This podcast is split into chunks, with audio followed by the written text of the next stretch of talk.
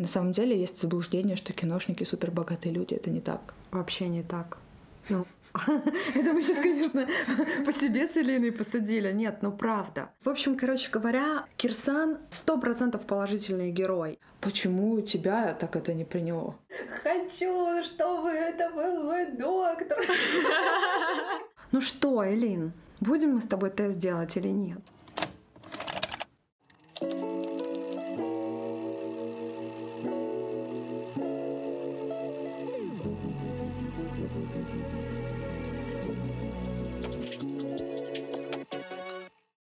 Друзья, всем привет! С вами подкаст «Ты это видела?» и я сценаристка Ирина Романова. Меня зовут Элина Жукова, и я режиссер. И это подкаст, где мы обсуждаем сериалы через призму хейтерских комментов. И делаем это потому, что искренние ударные тезисы хейтеров очень интересно анализировать, очень интересно на них отвечать. Так что благодарны всем, кто немножко ненавидит. Чтобы вы нас не ненавидели, мы предупреждаем, что обсуждаем все фильмы со спойлерами. И еще предупреждаем о том, что согласно законодательству РФ, этот выпуск нельзя слушать людям младше 18 лет, потому что мы будем обсуждать темы секса и ЛГБТ-сообщества. Хотя, мне кажется, в этом выпуске лучше бы такой проблемы, как запрет, не было. Да, потому что сегодня мы говорим о сериале «Нулевой пациент». Это сериал, где главная тема ВИЧ, ВИЧ-инфекция. Нулевой пациент вышел на кинопоиске 19 мая 2022 года. Режиссеры сериала Сергей Трофимов и Евгений Стычкин, сценарист Олег Маловичко. Сейчас сериал доступен на кинопоиске, вышел уже весь сезон. Прочитаю краткое описание кинопоиска, потом Ира вам расскажет всю правду в расширенном варианте. Врач в листе сталкивается с первой вспышкой ВИЧ в СССР. Сериал про людей перед лицом неизвестности. Это максимально такое обтекаемое описание.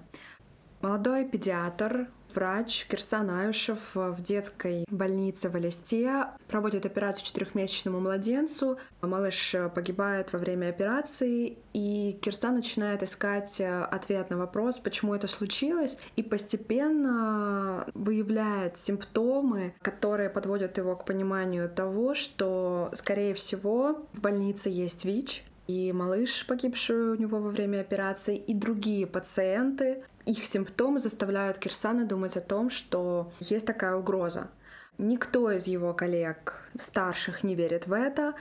Кирсан со своей молодой коллегой Зиной делают анализ крови, отправляют этот анализ в Москву, где анализы попадают в руки молодого эпидемиолога Дмитрия Гончарова, который включается в эту историю, поняв, что в листе вспышка ВИЧ в детской больнице.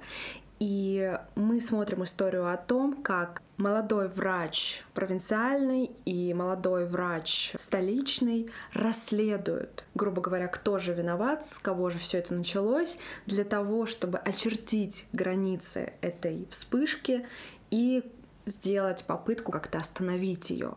Ну, естественно, все это происходит в антураже последних лет существования Советского Союза, в антураже как бы, такой тоталитарной системы, которая пытается остановить распространение информации об этом заболевании и в общем-то, все отсылки какой-то сегодняшней действительности здесь можно прочитать. Сейчас с Алиной а, обсудим, кто же все-таки виноват и что делать. Ну да, потому что нашла вот такой прекрасный коммент. Говно какое-то сняли. На клюкве бабло рубит. Не буду смотреть. Однозначно очень коммент. У меня есть синонимичный во многом комментарий, который более развернутый. В общем, бросила на третьей серии этот сериал. Не понимаю, чем он может быть интересен. Рассказать правду жизни о замалчивании всего в Союзе, о тупых стариках на высоких постах, которым посты важнее информирования населения и спасения жизней. Понятно, что хэппи-энда не будет, ибо проблема не решена. Лекарство не придумано, да и самим людям плевать на свое здоровье. Что в первой серии иностранец не поверил и пошел заражать других, что в 2020 по всему миру было. Ну найдут они нулевого пациента. И что? Для меня тоже вопрос «и что?» тоже стал актуален в какой-то момент развития событий в сериале, потому что огромное количество версий Версия иммуноглобулиновая, версия с плохо стерилизованными инструментами. Все остальные версии, которые на самом деле могут быть актуальными, они в какой-то момент рассеивают историю, абсолютно обесценивают то, что это произошло на самом деле в абсолютно конкретной локации, в Палестинской больнице. Это был шок, скандал, такой мощный, мощный случай, огромный. Подожди, а почему обесценивают? Когда ты видишь вот эту череду прекрасных детей, которые заражены, это настолько становится мощным противопоставлением факту наличия какого-то нулевого пациента, что тебе в какой-то момент становится просто неважно, кто же этот человек. И ты понимаешь, что даже если, ну то есть они действительно находят нулевого пациента, и мы с тобой позже обсудим, какой эффект это производит. Именно личность этого нулевого пациента и почему именно он. И я, кстати, не согласна, что это именно он. Так вот, то есть тебе в какой-то момент просто ну, все равно, но почему? Мне кажется, это важно. Это же в том числе детективная линия, которая держит, по сути, почти весь сериал. Ты действительно ждешь, когда они его найдут и что будет дальше. Другая проблема в том, что дальше ничего не происходит. Они как бы нашли такие, ну да, вот так было. Ты думаешь, класс, и, и чё? Ты считаешь, что это сделано некорректно с точки зрения там, реальной истории или некорректно, потому что это конкретно в сценарии не очень как-то сделано? Ну, в чем проблема? Реальный случай, когда в 1988 году в палестинской больнице произошла вспышка ВИЧ, э, были заражены дети, и в конце концов был найден реальный человек, э, моряк, который привез эту инфекцию, и с него все началось, все распространилось и пошло. Это есть реальная история, которая до сих пор на самом деле не закончена, потому что люди, э, которые пострадали в этой истории, так и не получили достойной компенсации, пережили огромное количество жизненных трудностей, и, в общем, эта история до сих пор открыта, эта рана не зажила. Но понимаешь, вот вся эта детективная линия, которая действительно пронизывает весь сериал, а, она держит, она очень интересная, она клевая, классная, хорошо продумана, на мой взгляд. Но для меня не было настолько важно смыслово, и чтобы я пережила катарсис, чтобы я реально сказала «Вау!» от того, что был найден вот этот нулевой пациент. Сам факт определения нулевого пациента, сам факт того, кто же он — для меня это было вторично. Мне все равно чаша весов, где есть дети, их судьбы, судьбы всех, кто стоит на их стороне, она все равно как-то перевешивает. Но это большой хейтерский коммент, Ира, потому что сериал называется «Нулевой пациент», и большой акцент сделан именно на его поиске. Тогда вопрос, зачем он вообще нужен в этом сериале? Ну, просто нулевой пациент, как бы дает шанс на то, что благодаря ему ты узнаешь, где конец, да, всей этой истории. То есть не а... начало, нет, как раз-таки где конец всей этой истории. Потому что ты, зная начало и зная все его связи, ты можешь определить, на какую площадь это все уже распространилось, сколько тебе усилий нужно приложить для того, чтобы это все остановить, ты как бы видишь благодаря нулевому пациенту всю историю наперед. И недаром вот вся команда Гончарова, она ведет это расследование, чертит все эти линии, ставит иголочки на огромной карте Советского Союза. И как бы на самом деле вот эти вот отметки, это как капля в море. Ты понимаешь, что как бы между этими иголочками, вогнутыми в карту, огромное расстояние, ты не сможешь это никак ну, охватить на самом деле силами одного человека, который в разговоре со своей девушкой Аленой говорит, что страна 250 миллионов, у нас всего 5 лабораторий, где можно выявить ВИЧ, и при этом все говорят, что СПИДа нет. Вот, то есть, э, ну, абсолютно катастрофическая штука. Так вот, э, нулевой пациент — это некий шанс увидеть горизонт этой истории. Для меня в этом сериале нулевой пациент — это не конкретный человек, а то, как выглядит страна, то, как выстроена система. Потому что каждый человек в условиях такого построения, в условиях такой расстановки сил, когда есть замалчивание, когда есть игнорирование, тогда каждый человек может быть нулевым пациентом. И Получается, что никто не виноват, а если никто не виноват, то проблема никогда не решится. Для меня вот эта линия, сформированная смыслово, она очень важна. И поэтому для меня как раз-таки тот факт, что нулевым пациентом оказывается человек, который радует за справедливый мир, который считает себя таким патриархом, да, таким отцом справедливым, которому не клеится никакая зараза, который там реально отец, который реально муж, на самом деле абьюзер жесткий. Вот как бы. Ну, то есть такой мужик русский, похожий на медведя, на котором держится вся страна. Короче, тот, кто больше всех вопил «Долой спит», оказался его переносчиком да? самым да, первым. Да. Но тогда у меня вопрос, а в чем проблема? Ну, то есть у меня, я где-то уже догадалась ближе к концу, что, скорее всего, это он, И я вот прям ждала момент, когда он это осознает и охренеет. И я вот прям сидела, и мне было прям интересно. И в какой-то момент я смотрела очень важную информацию. Сейчас будет последнюю серию с открытым окном, дождь пошел, и я понимаю, что я не слышу. Я такая, стоп, надо закрыть окно, хочу услышать, как это будет. Мне было интересно именно вот этот какой-то внутренний перелом его сознания посмотреть. Меня держала вот эта вся интрига. Почему тебя так это не приняло? Слушай, меня это вообще не проняло. Друзья, мы сейчас заходим на территорию спойлеров, потому что вот мы сейчас так говорим очень обтекаемо, да. А, хватит обтекать, Хватит обтекать, все. Нулевым пациентом по версии сериала «Нулевой пациент» оказывается герой Клима Перфилова в исполнении Николая Шрайбера. Это человек, элистинский рабочий, который собирает своих друзей, который ратует за то, что ВИЧ-инфицированных детей нужно изолировать, который в итоге стреляет в этих детей. Спойлер спойлер, никого не убивает, но сам факт. В общем, короче говоря, это такой, сейчас показываю в воздухе знак кавычек, правильный русский мужик, который прям вот рвет на себе последнюю рубашку, который, повторюсь, верит в справедливый мир, то есть в мир, где а, тебе воздается по заслугам. Но при этом, а, да, у него есть очень классный монолог, когда мы узнаем на самом деле, что его жена изменяла ему, и, возможно, она тоже ВИЧ-инфицирована, и он говорит, что это Бог воздает mm-hmm. по заслугам родителям за грехи их. И в конце узнаем, что Бог-то ему воздал, потому что он по пьяни переспал с проституткой однажды. Но это если верить Всё. в то, что Бог действительно воздает. Ты думаешь, ту-ту.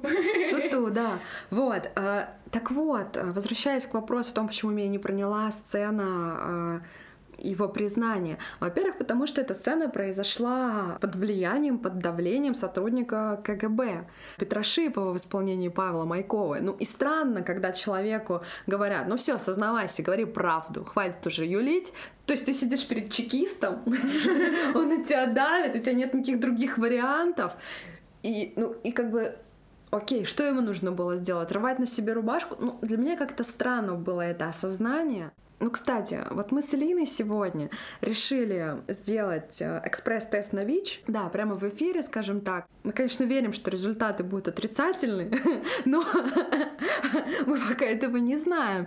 И как поведет себя человек, осознавший, что у него есть антитела к ВИЧ, что он вообще, в принципе, заражен ВИЧ, тут э, ну, сложно судить. Но конкретно в ситуации с тем, что Клим Перфилов оказался самым главным виновником, но для меня это не искупало э, степень его заблудшести, так сказать. Ну, потому что, мне кажется, ее нельзя искупить. Тут э, хорошо, не искупить, измерить, да. Для меня этого было недостаточно. Ну и плюс КГБ, ЙОПРСТ, ну это уж совсем такой момент. То есть он не осознал его в отрыве от какого-то давления. Он его не осознал искренне, душой своей. То есть он принял этот факт и отреагировал на него. У него началась истерика.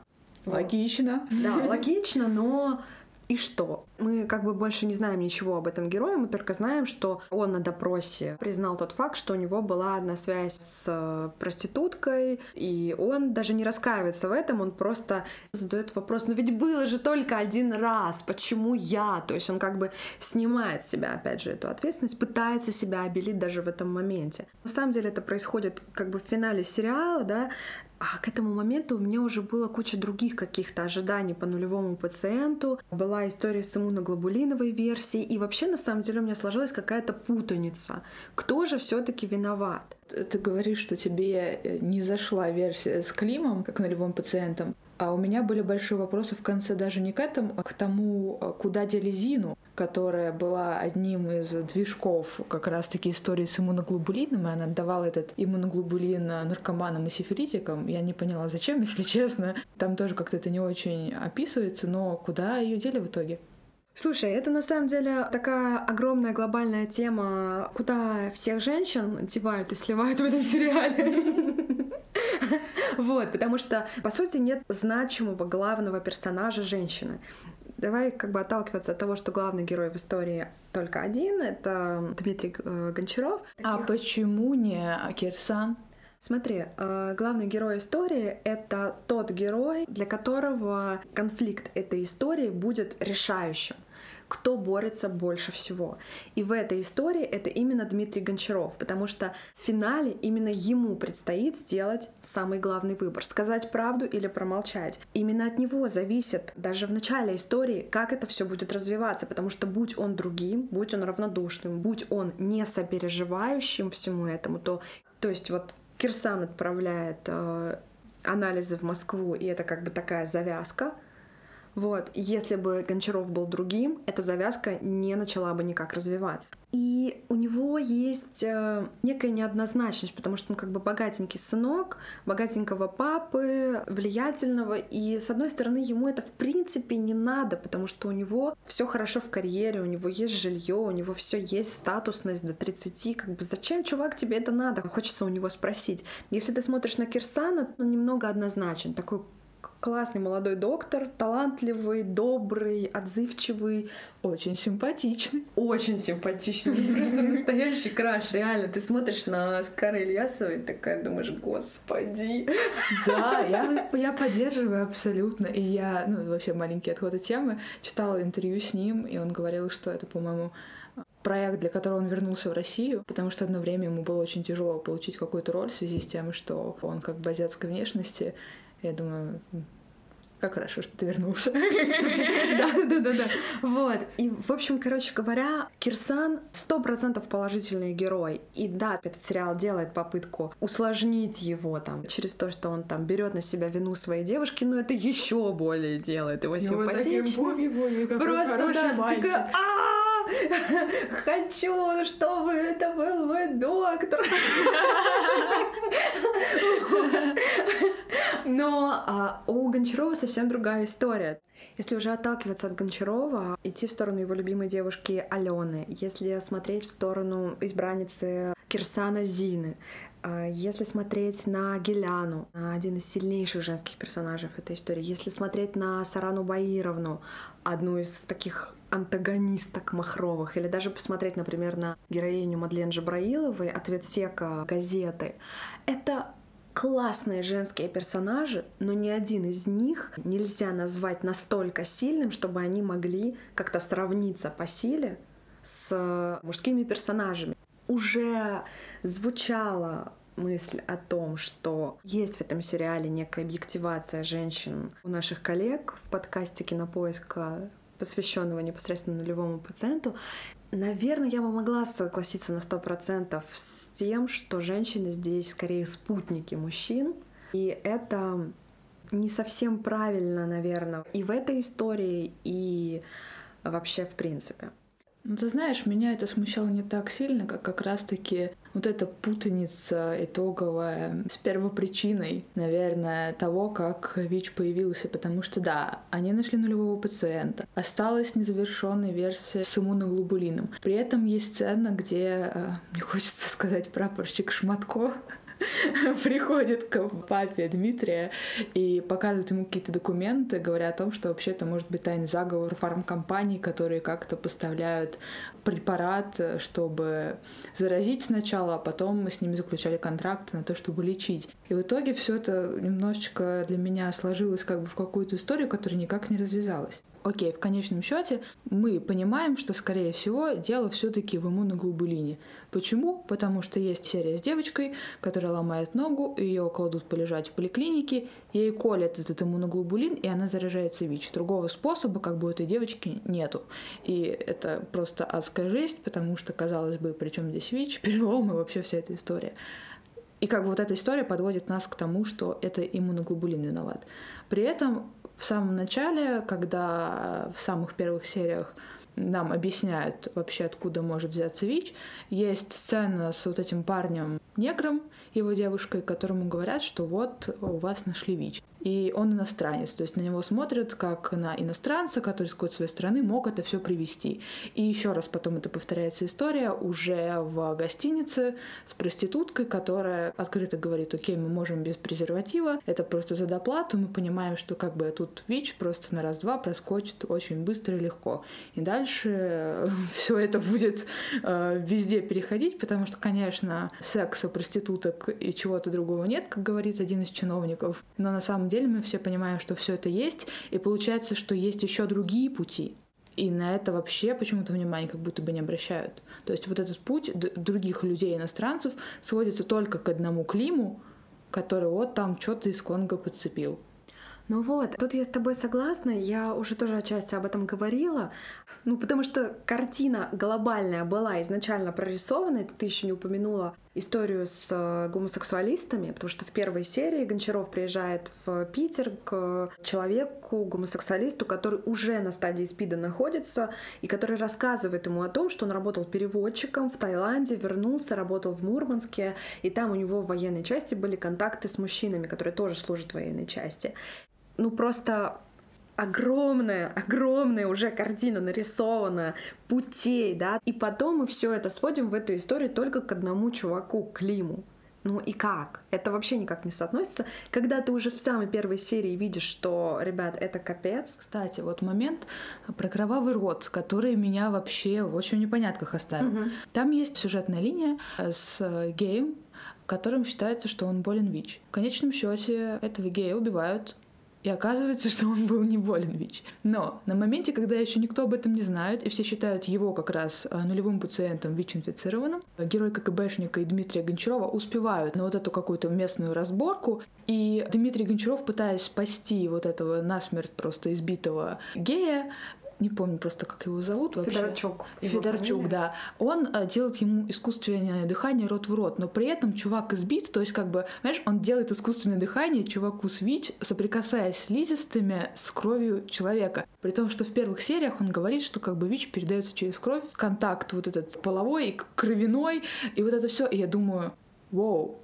но это как-то немножко нелогично. И только потом, уже спустя время, мы узнаем, что ага, на самом деле пробирки перепутали, и тут как бы ничего нет. Но у меня был большой вопрос, зачем? Я когда смотрела эту сцену, мне тоже бросился в глаза вот этот вот кровавый рот. Я так думаю, так, все, сто процентов заразился чувак ВИЧ, как это жутко и вообще на самом деле нелогично с его стороны, с одной стороны, а с другой стороны, он же пытается реанимировать этого пациента нулевого, потому что им нельзя потерять нулевого пациента. То есть он готов жизнью своей пожертвовать, по сути, да, но это вот опять же в копилку кармы Дмитрия Гончарова. Копилку кармы моего удивления, потому что я думаю, блин, чувак, ты понимаешь, что ты умрешь скоро, но зато ты найдешь нулевого пациента. Или нет. Или нет, да. Но ведь он же в той же сцене, после этого он объясняет Шипову, в чем прикол. Ну, то есть он объясняет, почему. Он говорит, что он служил в Афгане и в какой-то момент э, перестал справляться.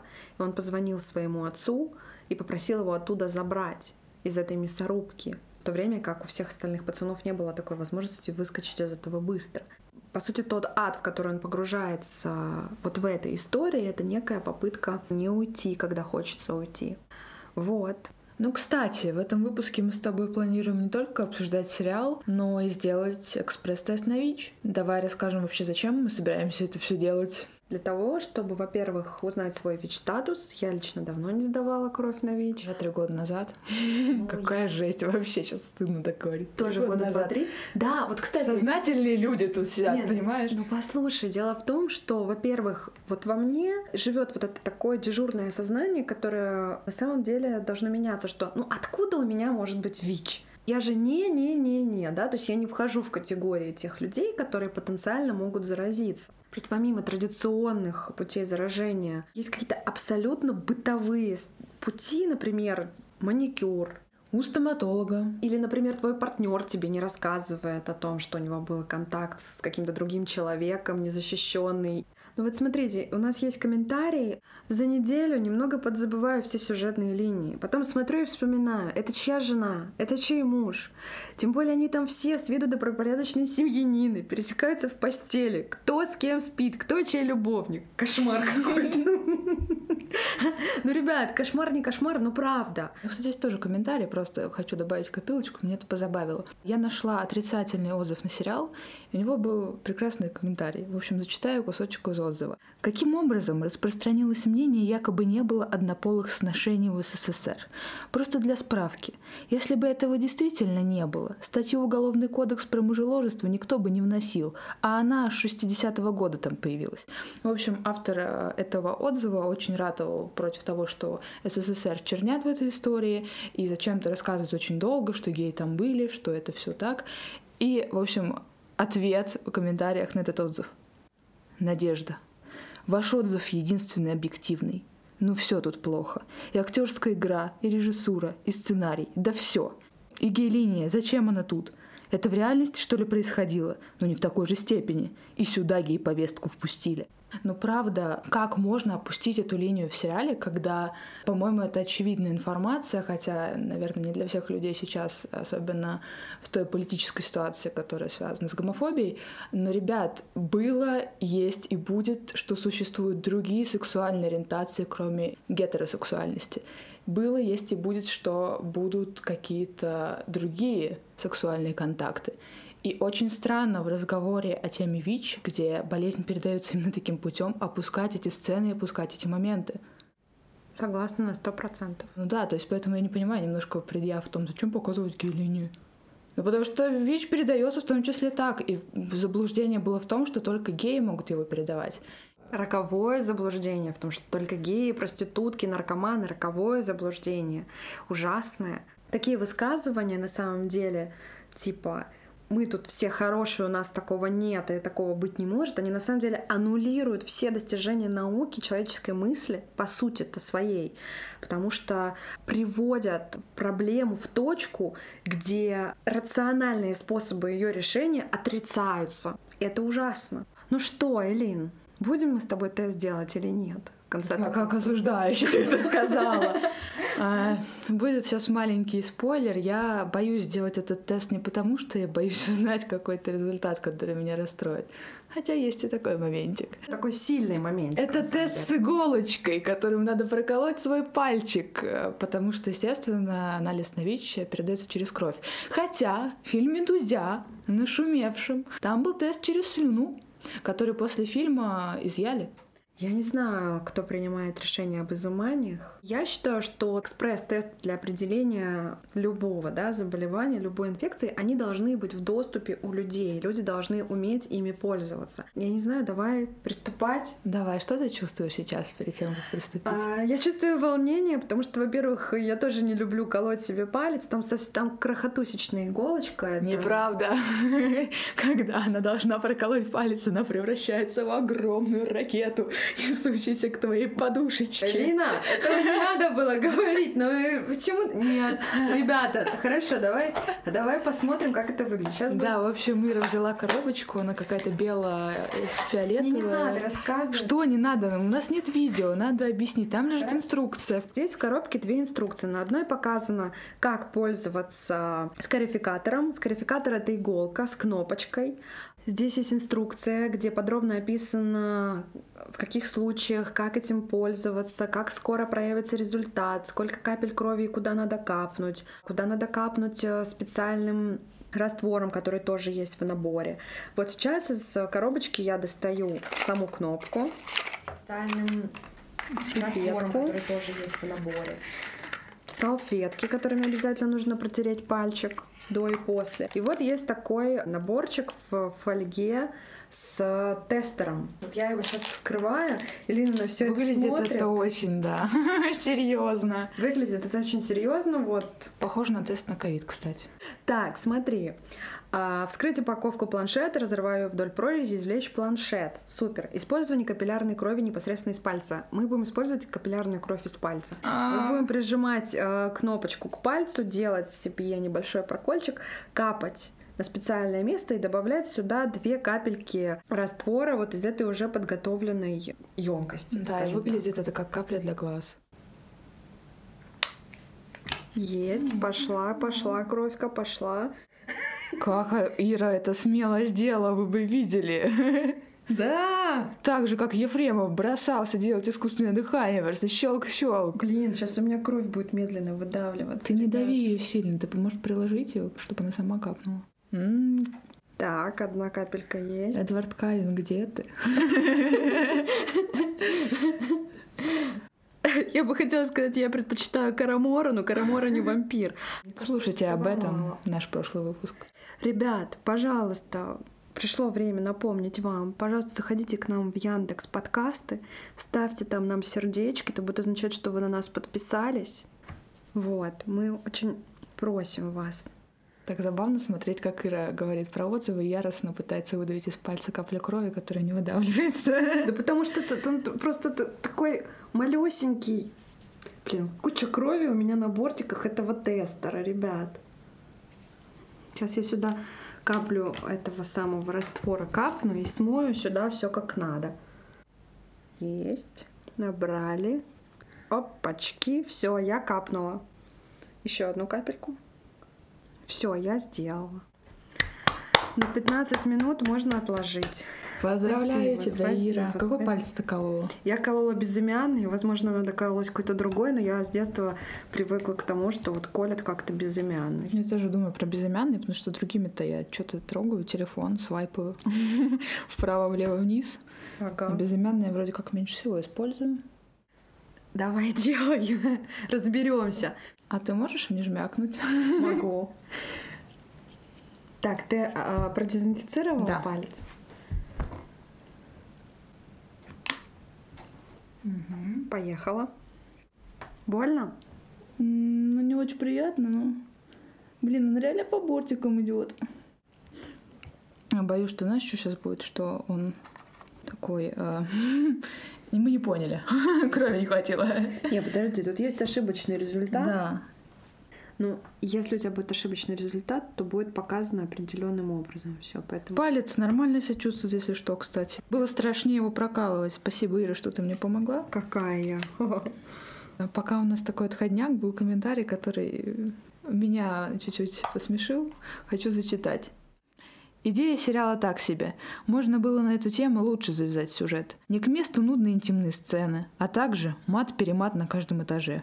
У меня брат из тюрьмы пришел, даже он так много не матерится. Слушай, ну вот я совершенно почему-то не запомнила мат-перемат. Он был, его было немного, и он был весь запикан. Вот так вот. Вот, вот я вот, вот совершенно этого не запомнила, и меня он вообще никак не смущал, хотя я знаю, что к мату огромное количество претензий. Слушай, на самом деле мне хочется назвать референс этого сериала. Давай. И поговорить о том, какие еще есть сериалы на эту тему из новых сериалов, которые честно говоря, стоит посмотреть, если еще не видели. Да, и мы выложим подборку этих сериалов в нашем телеграм-канале «Ты это видела?». Ссылка на него есть в описании к выпуску. Переходите, смотрите, там есть подборки нашим прошлым выпускам, и книжные, и киноподборки. Так вот, комментарии. После британского «Это грех» смотрится очень бледно и похоже на дешевую копию американских сериалов. На самом деле, это грех Питера Хора, сериал, который вышел в 2021 году, о британских юношах, которые приезжают из маленьких городов в большой город, заняты в разных профессиях, но они попадают в гей-тусовку, и как раз-таки показан вот этот вот э, срез, когда ВИЧ плохо изучен, когда еще пока не придумано лекарство от него, и показано, насколько быстро от него сгорают именно мужчины. Вот по поводу дешевой копии мне всегда тяжело и страшно читать, потому что кино в принципе это очень дорогое искусство. Огромное количество денег нужно просто на одну смену, потому что техника, свет, все на свете, и это не считаю. Ну давай конкретно просто, давай. потому что иногда реально бывает непонятно, на что уходят деньги. Допустим, мы снимаем, ну, какую-нибудь выберем сцену, давай из сериала небольшую. А... Ну давай вот какой-нибудь поликлиничную, например, Давай. сцены сначала делают операцию маленькому ребенку Бату. Для того, чтобы это нам снять, нам нужна локация больницы. Скорее всего, нам придется договариваться с реальной больницей, и значит, им нужно заплатить, потому что, во-первых, ну, помещения медицинские, они чаще всего заняты, и то, что мы его себе забираем, мы как бы немножко мешаем персоналу и всем, и как бы стоимость соответствующая. Если мы, например, хотим сами построить какую-то такую штуку в павильоне, нам нужно закупить специальное медоборудование, чтобы это все выглядело реалистично, и еще на это все уходит очень много денег. Во-вторых, надо закупить специальные халаты на массовку, которая играет санитаров и всего остального. Надо закупить одежду для главного и другого героя делают операцию ребенку, естественно, никакого реального ребенка резать никто не будет. Поэтому нужна кукла, манекен, который тоже стоит денег, и с первого дубля, с первого раза реалистично, да, именно надрез скальпелем можно не снять, поэтому нужно каким-то образом либо несколько кукол либо как-то продумать момент, чтобы это действие повторялось несколько раз. Кинокровь, опять же, знаете, сколько она, блин, стоит? Сколько? Я не помню, сколько она стоит, но, по-моему, 500 рублей за литр мы, я покупала, когда мы учились в Авгике. Это только бутылочка. В общем, очень много светового и другого оборудования, которое очень дорого стоит. Камера, потому что чаще всего фильмы стараются снимать на классную э, камеры с хорошей оптикой. Это все стоит очень дорого. Мы в Авгике дрались буквально за хорошие камеры стоимостью от миллиона и больше, которых, естественно, было немного в университете. В общем, это только один момент, да, чтобы все это организовать. На площадке работает очень много людей, которым нужно кушать. Это значит, нужно оплатить им обед. А, скорее всего, мы будем снимать это какое-то количество времени. Этих людей нужно привести в эту локацию из разных мест. А если мы снимаем до ночи, метро закрывается, их нужно отвезти всех по домам. И это на такси каждому человеку. И плюс э, люди же работают не бесплатно на таких проектах. Деньги оператору, деньги осветителям, деньги звукорежиссеру, деньги ассистентам звукорежиссеров. И, кстати, звуковое оборудование тоже забыла. В общем, ребят, если вот разложить это все на маленькие такие штуки, вот уверена, что я реквизит еще не упомянула тоже. И, в общем, если вот это все вот так вот разложить, получается огромная смета только на один день. А это сериал, в котором 7 серий в разных локациях с разными э, наполнением, да, там есть вообще массовые сцены, там тусовок и всего остального, и это огромные бюджеты. На самом деле есть заблуждение, что киношники супер богатые люди. Это не так. Вообще не так. Ну, это мы сейчас, конечно, по себе с Элиной посудили. Нет, ну правда. Когда говорят, что это дешевая история, да еще и намекают на то, что это дешевая во всех смыслах, меня прям возмущает страшно. Кстати, это же исторический проект. Угу. Это значит, что половина локаций, которая нужна именно в том состоянии, в котором это было в 80-х годах, этого уже нет. И там, на самом деле, можно, ну, как бы это заметить, что очень много плакатов тех времен, потому что, ну, плакат — это самый такой один из бюджетных, на самом деле, деталей, которые можно как-то придать именно дух времени. И хочу еще немножечко поговорить. Очень много хейтерских комментов было в том числе про режиссуру. Например, «Дорогие продюсеры, а на каком основании постановка такого сложного проекта была доверена малоопытным людям? Товарищ Стычкин-то и актер слабоватый. А тут хоп, и в кресло режиссера. Не рановато ли? Ох, ну такой коммент, безусловно, спорный. Во-первых, у Евгения Стычкина есть прекраснейший проект «Контакт», где он выступил режиссером. Это крутой сериал, который можно посмотреть на сервисе в онлайн-кинотеатре «Премьер». Честно говоря, я считаю это одним из лучших э, сериалов для подростков сегодня. Это классная история о взаимоотношениях отца и дочери. Отца играет Павел Майков. Который играет здесь КГБшника с челочкой. Это челочка у парней и мужчин, для это просто моя боль. Ребят, почему вы любите челочки? Мне кажется, никто не любит. Просто его как раз, чтобы он не был тоже крашен, сделали ему челочку. Вот может быть. В сериале «Контакт» его дочь играет Ирина Паутова, которая в этой истории играет Дину, девочку Даргинку, у которой тоже есть история ВИЧ-инфицирования в этой детской больнице. На самом деле Евгений Стычкин не единственный режиссер в команде этого сериала есть еще Сергей Трофимов.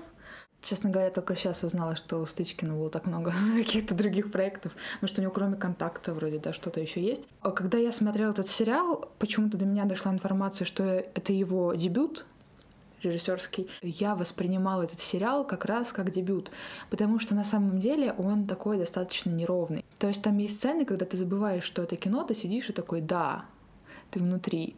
А были сцены, когда мне казалось все это, знаешь, э, есть такой термин у моего мастера был студенческое кино, когда ну, как бы человек вкладывается, человек старается, он все это выстраивает по всем правилам, но вот ты смотришь, и чего-то немножечко не хватает, и непонятно что. Это вот какая-то такая штука в кино, которую нельзя рационализировать, и которая становится чаще всего понятна именно на монтаже. И вот были некоторые сцены там с той же девочкой, которая скачет и в итоге падает, ломает ногу. Я смотрю, ну да, красиво, поставили в цвет, свет, всю эту массовку. Но видно, что как-то вот она, ну, поставлена. Или, например, сцена, когда в комнату с красным освещением, такую очень красиво видно, бережно упакованную постановщиками, приходит Надя, подруга героини учительницы, к ее мужу Ване, потому что они были в любовной связи, и, возможно, она тоже заразилась от него. И я вот смотрю, вот они переходят так аккуратненько, мизансцена так все выстроено, все красиво, но что-то как будто вот это студенческое кино, как будто в павильоне в Гика немножко снято, ну то есть как-то какое-то чересчур правильно, знаешь, mm-hmm. как-то немножко неестественно. Но для дебютов и для дебютных фильмов это абсолютно нормально, потому что нельзя такие вещи заранее просчитать, что-то сделать, и это не показатель того, что режиссер плохой. Просто вот так бывает. И обычно это видно именно на каких-то первых работах, а дальше как-то все уже устаканивается и почему-то улучшается. Поэтому я какие-то такие вещи списываю это на то, что люди только начали это делать, и вот пока выходит так. Для меня это не было какой-то проблемы или типа фу, плохие режи. Нет правда, ты верно абсолютно говоришь, что вот есть какие-то клевые жизненные классные моменты, моменты, а потом какие-то такие очень, правда, выверенные кусочки, но для меня это все не разрушает саму историю. Хотя, видишь, опять же, для меня очень важна тема. Для меня важно то, что взяли именно эту историю, да, основанную на реальных событиях, и ее развили и сделали классно. Хотя есть комменты вот такие. Я не против правды матки, в том числе о том времени, если это сделано на уровне, например, груза 200. Но тут строго по методичкам, заранее известным, согласованным в нужных инстанциях, выводом, очень утрированным. Глубокой художественной интерпретации той истории не получилось, только олиповатый плакат, как у Остапа Бендера на пароходе. Я очень сильно выпадала из этой истории в моменте, когда начиналась подвязка к политбюро. Во-первых, меня очень сильно относило к сериалу «Чернобыль», и я знаю, что ни одну меня к этому проекту Крейга Мейзина относила, потому да. что Горбачев в исполнении Геннадия Смирнова вот внешне очень похож на то, как изображен Горбачев э, Дэвидом Денсиком. Тот же самый какой-то этот длинный стол, те же самые старые какие-то вот эти вот члены политбюро, которые там дремлют на этих заседаниях, но в то же время представляют собой какую-то движущую силу. Настолько есть усталость вот от этого навязывания вот этой политической обстановки, атмосферы. И, в принципе, нет никакой альтернативы. Ты смотришь вот на этих героев и думаешь, да, все понятно. Опять вранье, опять система, опять все плохо. И так и оказывается, система виновата. И ты уже это все знаешь, ты в этом всем живешь, ты такой, да, ребят, да. Вот. Но опять же, мы уже упоминали это в одном из выпусков подкаста, по-моему, про Карамору, когда говорили, что когда делаются какие-то исторические проекты, они делаются для того, чтобы показать современность. В этом плане для меня эффект этого сериала лобовой. Ну, кстати, знаешь, часть серии сериала смотрела с подругой, и мы смотрели вместе серию как раз-таки про вот эту девочку, ее мальчика-калмыка, угу. если я не ошибаюсь. Да. И в какой-то момент она мне говорит, «Э, ну, видно, что прям по штампам идут по типичным вот этим, от счастью к несчастью, чтобы тебя катать на эмоциональных качелях. Я говорю, ну да, в целом есть. А какой момент показался совсем таким лобовым? И она говорит, ну момент, где он а, садится на мотоцикл и уезжает, когда узнает у нее ВИЧ. А вот я реально решила, что он как бы уехал в тот момент. Для меня это был другой момент, когда ее батя рубит топором что-то, и все стоят в ужасе, и она говорит, а что там лобового? Я говорю, ну сразу, сразу было понятно, что он рубит, там, не знаю, барана на свадьбу или что-то другое, он не убивает этого чувака. И она говорит, в смысле? Я думала, он убивает этого чувака. Я сидела вот так. И я думаю, забавно, что у нас очень по-разному восприятие вот этих, скажем так, сцен сложилось. Люди в целом как бы говорят, вот и штампы. Но штампы у каждого свои. Хотя, по сути, это даже не совсем штампы, а скорее тропы, то есть набор каких-то, да, повторяющихся, наверное, из фильма в фильм приемов, но которые действительно работают. Действительно, она переживала, что зарубает пацана. Все зрители переживали, что зарубают пацана калмыка, но оказалось, что батя разрубил тот сундучок, где она хранила вещи, в которые она переодевалась из своей традиционной женской одежды. То есть э, вот как бы он разрубал ее островок той жизни, которой бы она хотела жить. И это очень важно, классно и символично. И в целом страшной штамповки я в этом сериале все-таки не увидела. В меня очень многие вещи попадали и в каждой истории. И даже в истории с девочкой, танцовщицей, которую ты упомянула, для меня абсолютно ожидаемая была эта история, что ее заразят, в этой больнице. И это так больно, на самом деле, вот эта вот история с ее дедушкой, которого сыграл Евгений Сытый, недавно ушедший из жизни, которого мы привыкли видеть совершенно другой внешностью. И я понимала, что ого, я, я со страхом смотрела вот эти вот кадры, когда они ехали. Я думала, что сейчас он реально разгонит машину и где-нибудь ее разобьет. Вот. Но он сказал, будем жить, и они поехали в закат. Это такие были выверенные кадры. Я думала, ну а что еще этим людям оставалось? Уезжать в закат с вот этим грузом новой ответственности по отношению к жизни и самим себе. Да, и пришло время проверить наши. Уже? У тебя, да. Тут есть на самом деле, как в тесте на беременность, некая тестовая шкала, где появляются полоски. Так вот, э, на контрольном уровне у меня одна полоска, и это означает, что результат отрицательный. Ура! Вот. Ну, на Ты самом спокойна деле... теперь? Слушай, отчасти да, но дело в том, что ВИЧ на самом деле проявляется через полгода после заражения. То есть, если сейчас я заразилась, какое-то время назад. Я узнаю об этом только через полгода. Ну, сейчас мне все нравится. Но а, это не окончательный результат. Суть в том, что нужно внимательно к этому относиться, реально предохраняться. Не обесценивать роль в том числе информирования. Конечно. Потому что вот мы не можем сейчас с тобой давать послушать выпуск о том, как мы делаем этот тест несовершеннолетним. Потому что некоторым людям кажется, что секс начинается только после 18 лет. А это не так.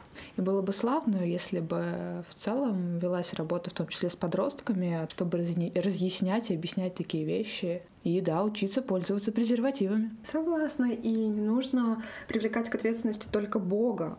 Как говорится, на Бога надейся, от себя не плашай, или как это? Да, на Бога надейся, сам не плашай. Да. Вот, пожалуйста. Подожди, у меня теперь тоже пришло время. Ну? Ну, походу, я тоже здоровый отрицательный человек. Это круто. Я тебя поздравляю. В общем, Проверим ребят, через полгода. Проверим через полгода. Ребятушки, пожалуйста, будьте к себе внимательны. Что, Ира, давай скажем, кому мы можем посоветовать этот сериал. Хотя, мне кажется, в моем окружении его посмотрели уже все. Посмотреть нужно всем. Вот. Ну и, конечно, тем, кто любит какие-то медицинские драмы, медицинские детективы, медицинские истории. Это ровно такая вот э, классная медицинская драма. Если вам понравился Чернобыль от HBO, я думаю, стоит посмотреть. Хорошо, а чему тебя научил этот сериал? На самом деле, как ни странно, меня этот сериал подвел к мысли о том, что доверять на сто процентов медикам, государству и так далее, возможно, все-таки а, не стоит. Хотя, по идее, он должен был говорить о другом. Ну, то есть, когда ты смотришь такую историю, где тебя заражают в больнице, а государство тебе говорит, ну, слушай, чувак, мы, наверное, как бы тут самоустраняемся, вот. И это в целом не классно. Когда тебя погружают в эту проблему, которую ты не ждал, не хотел, которой ты не виноват, и ты должен с этим справляться, тебя оставляют один на один. Короче, этот сериал говорит о том, ребят, будьте готовы, имейте в виду, будьте готовы ко всему, оглянитесь по сторонам. И, в общем-то, это действительно нужно сделать. И в то же время сериал намекает на то, что невозможно огульно обвинять только одного человека или только один случай или только одну организацию. Вот. Хотя, опять же, эта повестка о том, что если виноваты все, не виноват никто, она тут просто бьет в колокола. Если честно, когда я смотрела этот сериал, когда особенно он закончился, у меня было какое-то очень грустное такое настроение. Я, естественно, соотносила все это с реальной жизнью и понимала, что лучше ничего не будет, потому что, окей, был фильм Дудя, который произвел эффект разорвавшейся бомбы, который показывали депутатам, и они такие, о, такое бывает. Окей, почему именно блогеру нужно было начать всем этим заниматься, да? Риторический вопрос, но все же. Потом выходит вот этот э, сериал, и тоже после него начинается всплеск интереса, проверок, э, потому что я читала интервью питерского активиста из спеццентра, э, как раз потому, что и после этого сериала чаще люди начали звать друзей, близких, там, парней и девушек, чтобы вместе провериться. И это классно, но почему-то у меня есть ощущение, что через несколько лет, ну, скоро это опять затухнет, и тогда не понимаю, надо типа через каждые несколько лет снимать подобные работы, чтобы все это делать. Потому что есть какое-то ощущение, что да, мы все это говорим, да, есть всплески интереса, но глобально ничего сильно не меняется. Также существует огромная стигматизация того, что там, да, наркоманы — это все маргиналы и люди, которые непонятно зачем это делают, а, что геи — это плохо, в России никакого ЛГБТ нет, ничего, а по факту, насколько мы знаем, люди, даже просто вот я читала статью Саши Казанцевой когда-то в Андерзине, возможно, это сейчас инагент, и это стоит упомянуть, но она рассказывала о своем опыте, она лесбиянка, активистка, и она как-то сходила к врачу, просто на консультацию гинекологу и сама ему рассказывала, что такое защищенный лесбийский секс, как это происходит. Ну что сказала, ну уж не спите с мужиками, а чё вы? Чем вы можете заразиться? Ага. То есть как будто у нас не существует бисексуальности вообще в мире, как будто не существует ничего. Я понимаю, что окей, да, но э, мы знаем, что вирусы, коронавирус, еще какие-то вещи, они могут появиться настолько внезапно, настолько резко и глобально, и что если, не знаю, произойдет новый штамм, вдруг э, ВИЧ или какая-то подобная инфекция, мы снова все встрянем. И мне стало как-то так грустно от этого. В общем, меня, наверное, этот сериал э, не то, что чему-то научил, но заставил действительно задуматься над этой проблемой.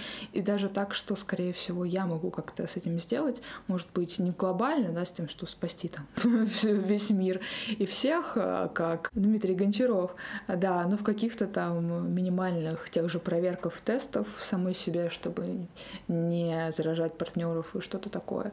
И э, да, сериал актуальный до сих пор даже немножко грустно, но с другой стороны радостно за сериал и создателей, которые очень постарались и молодцы. Ну что, друзья, в следующий раз мы поговорим об искристом, искрометном, ярком, жизнерадостном. Очень стильным. Да, и в то же время очень глубоком и крутом сериале «Удивительная миссис Мейзел». Обсудим четвертый сезон, вышедший в феврале этого года и, скажем так, отодвинутый на далекий-далекий план из-за всего произошедшего в конце зимы. Ну, в общем, будем говорить. Будем говорить об этом сериале. Порадуемся. Да, наконец-то! Потому что лето, хочется радоваться, хотя и каких-то других важных вещах забывать, конечно, не стоит.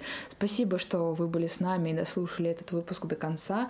И если он вам понравился или не понравился, мы все равно будем рады вашим лайкам, сердечкам в Яндекс Музыке, звездочкам в Apple подкастах. Мы очень вас просим поставить их, и очень сильно я благодарю этих людей, которые это уже сделали. Да, друзья, я абсолютно присоединяюсь к этому спичу Элины. Вот. Подписывайтесь на нас, пожалуйста. Спасибо большое, что слушаете нас. А, услышимся. Услышимся.